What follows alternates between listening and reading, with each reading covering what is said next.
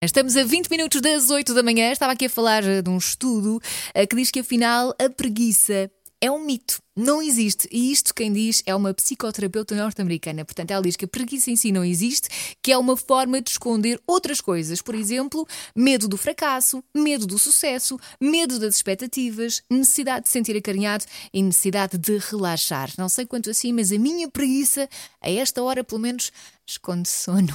Muito sono.